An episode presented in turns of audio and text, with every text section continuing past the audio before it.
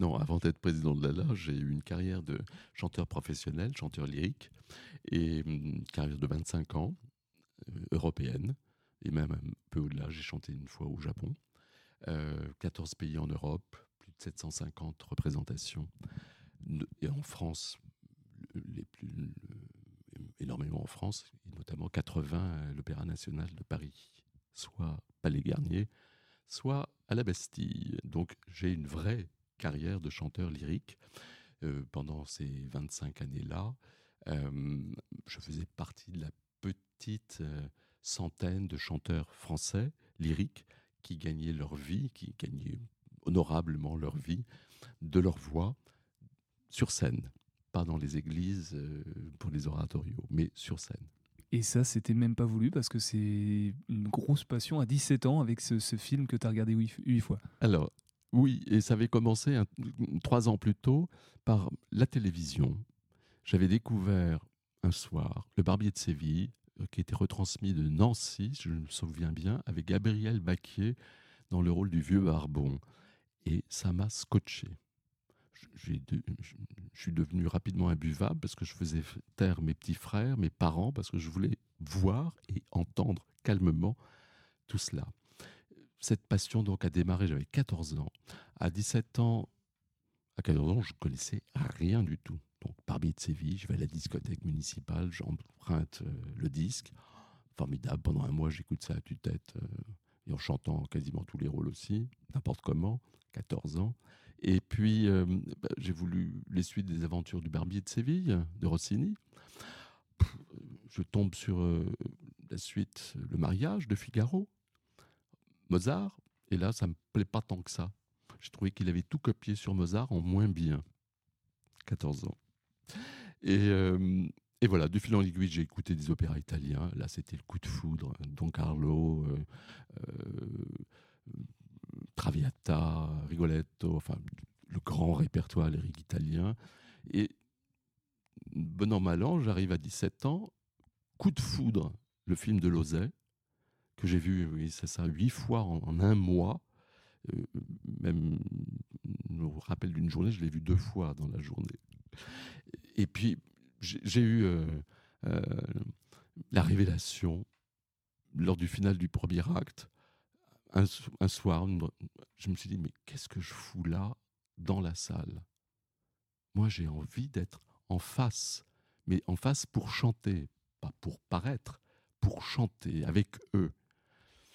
Et il y avait beaucoup d'interviews à ce moment-là de Ruggero Raimondi, qui était le héros principal du film et, qui chantait ce rôle-titre dans le monde entier.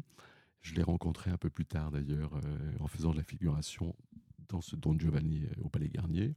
Et on l'a interviewé en disant Mais euh, comment vous êtes devenu chanteur d'opéra? Parce que pour les Français, être chanteur d'opéra, c'est pas un métier. C'est. On sait même pas ce que c'est d'abord, un chanteur d'opéra. Et il répondait Ben voilà, j'avais 17 ans, euh, je chantais tous les rôles parce que j'aimais ça. Mon père en avait marre, alors il m'a envoyé voir un professeur de chant. J'avais 17 ans, je chantais tous les rôles, mon père en avait marre, mais il m'envoyait pas voir un professeur de chant. Donc je suis allé au conservatoire le plus proche en banlieue parisienne où j'habitais, à Charenton-le-Pont. Et j'ai commencé à prendre mes premiers cours. On était au mois de juin. Je suis tombé sur un vieux monsieur marseillais qui était emballé par ma voix, mais parlait de vomir les sons. Ça m'inspirait qu'à moitié. Et le hasard a fait que j'ai eu mon bac. Ça, c'est pas le hasard.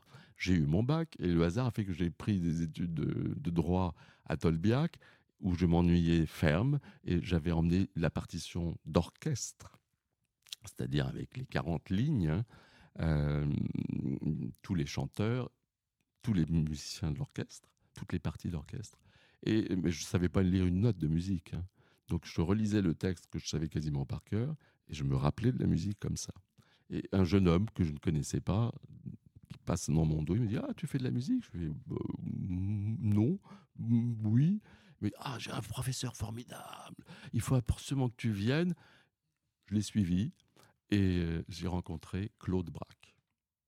Claude Braque, une vieille dame euh, qui avait 60 ans, c'est l'âge que j'ai aujourd'hui, donc euh, une jeune dame, et, qui m'a tout appris, à raison d'un cours par semaine pour commencer. À la fin du trimestre, j'avais cinq, six cours par semaine, tous les jours, sauf le dimanche. Et ça a duré comme ça pendant 4-5 ans. Et aujourd'hui, Christophe, euh, en tant que président de l'atelier lyrique en juin, qu'est-ce qui reste de, tout ça? Qu'est-ce que c'est quoi la volonté? Il y a une volonté peut-être de transmettre aussi, de pourquoi pas euh, faire euh, éveiller les mêmes choses que toi tu as pu découvrir à ce moment-là et qui t'a emmené sur ce parcours? Alors, la vie m'a énormément gâté, beaucoup de travail hein, évidemment, mais énormément gâté.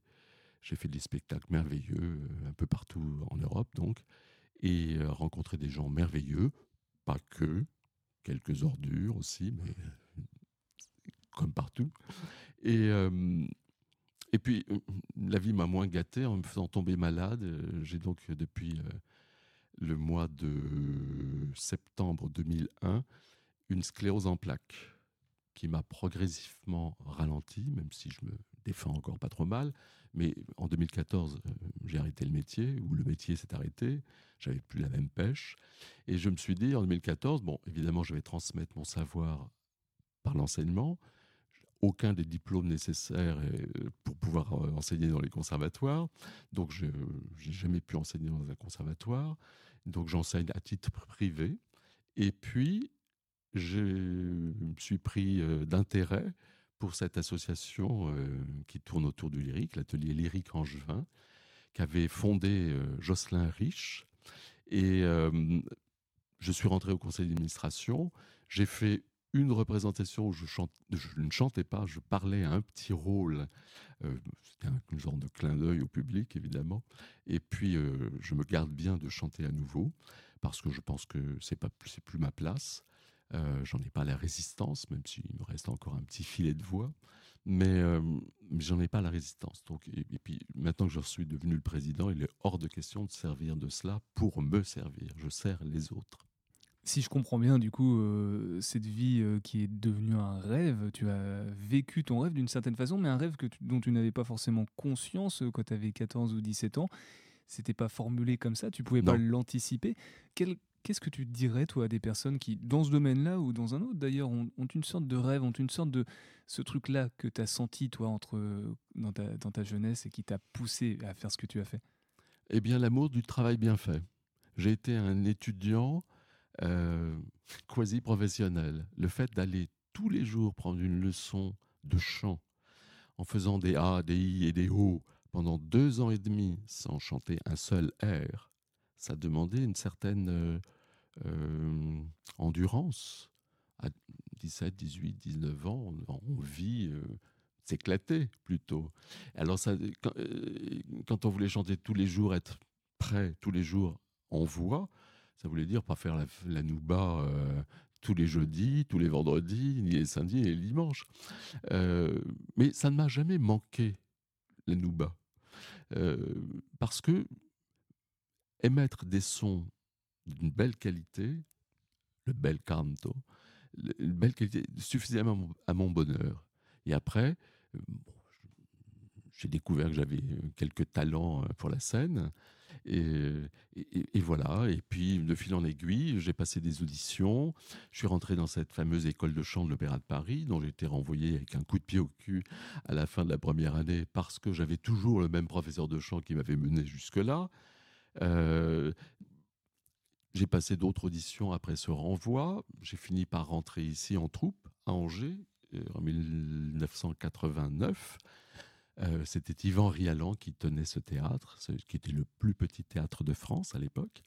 Mais il avait l'idée euh, formidable, malgré tout, de construire une troupe. On était cinq chanteurs professionnels, mensualisés, 7-8 mois par an, 9 mois. Et, euh,